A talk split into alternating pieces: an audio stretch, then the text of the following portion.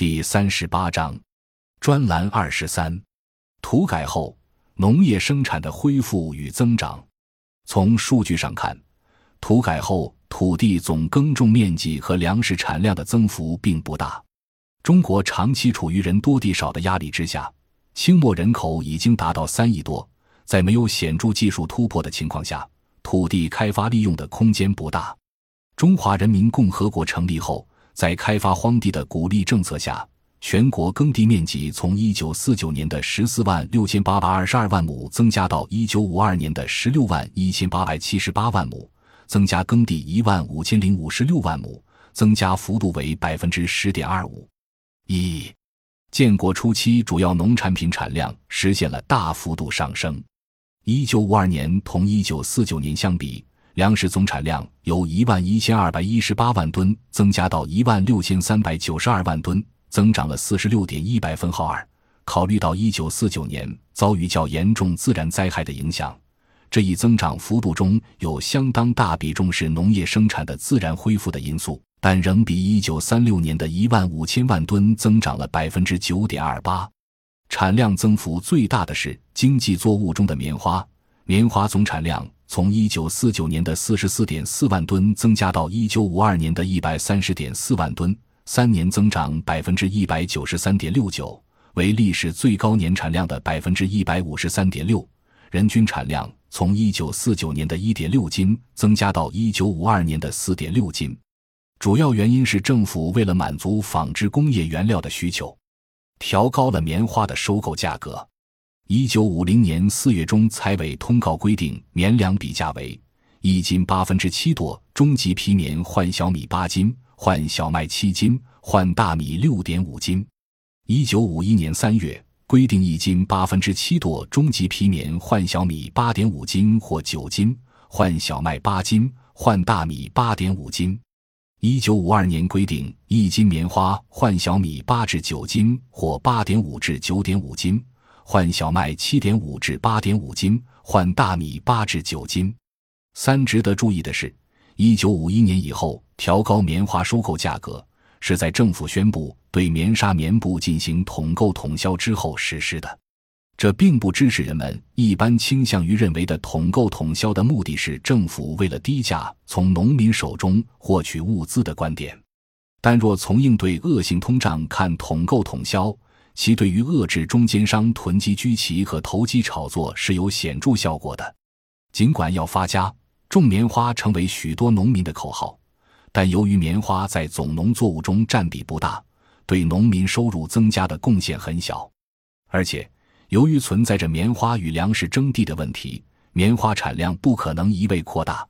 由表五杠五数据可知。一九四九年，棉花的种植面积约为粮食播种面积的百分之二点二。一九五二年，棉花种植面积相比一九四九年提高了百分之一百零四点七，但是相比当年的粮食播种面积，仍然只有百分之四点七。加因此，棉花对农民收入的拉动作用总体上有限。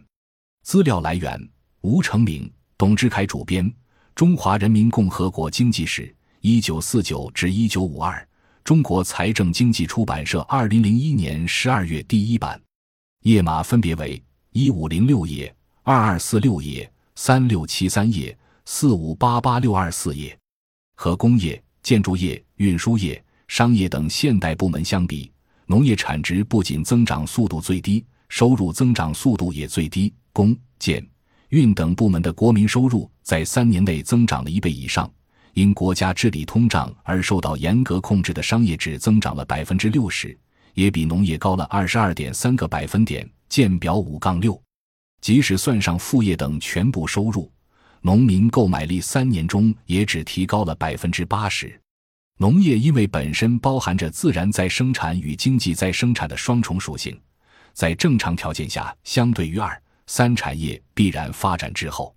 这是个具有普遍意义的规律。一九四九至一九五二年，中国共产党领导下的新民主主义阶段并不例外，但也要看到，在这段时期，除了农业自身的特点外，影响农民收入提高的因素在更大程度上是政策性的。第一，历代开国大都实行均田免赋，而中华人民共和国开国之初只均田不免赋。前已述及，由于中华人民共和国成立前后，中共治理通胀危机仍以动员农民上缴农业剩余为主。中华人民共和国成立初，农民负担并未减轻，其值有所增加。旨在减轻农民税费负担的政策拟于一九五一年实施，却因朝鲜战争爆发而使政策的优惠幅度缩小。后文详述。第二，政府调运农产品打击投机，导致农村内部的商业收益主要由官方合作社占有。土改主要变革的是农村财富的内部分配关系，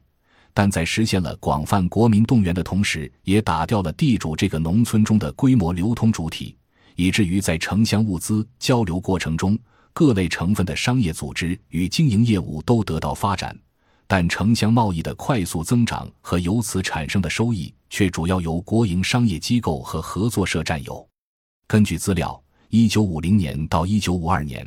国营商业企业数从七千六百三十八个增加到三万一千四百四十四个，增长三点一二倍；上缴利润和税收增长三点零二倍。国内商品销售额从三十四点四二万亿元增加到一百五十五点零八万亿元，增长三点五倍。供销合作社数由一九四九年的两万两千八百一十七个增加到一九五二年的三十三万五千零九十六个。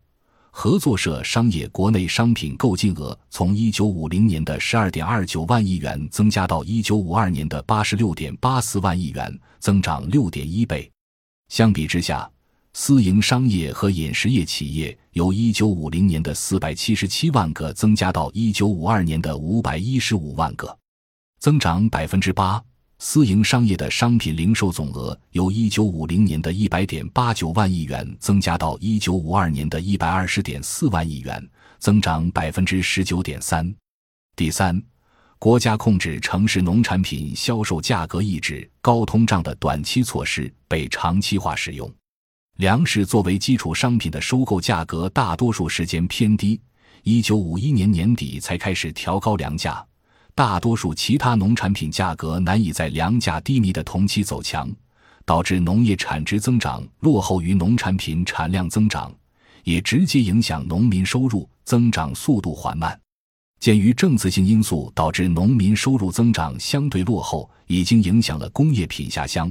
一九五二年前后，政府开始调整工农业产品比价，详细过程见专栏二十四。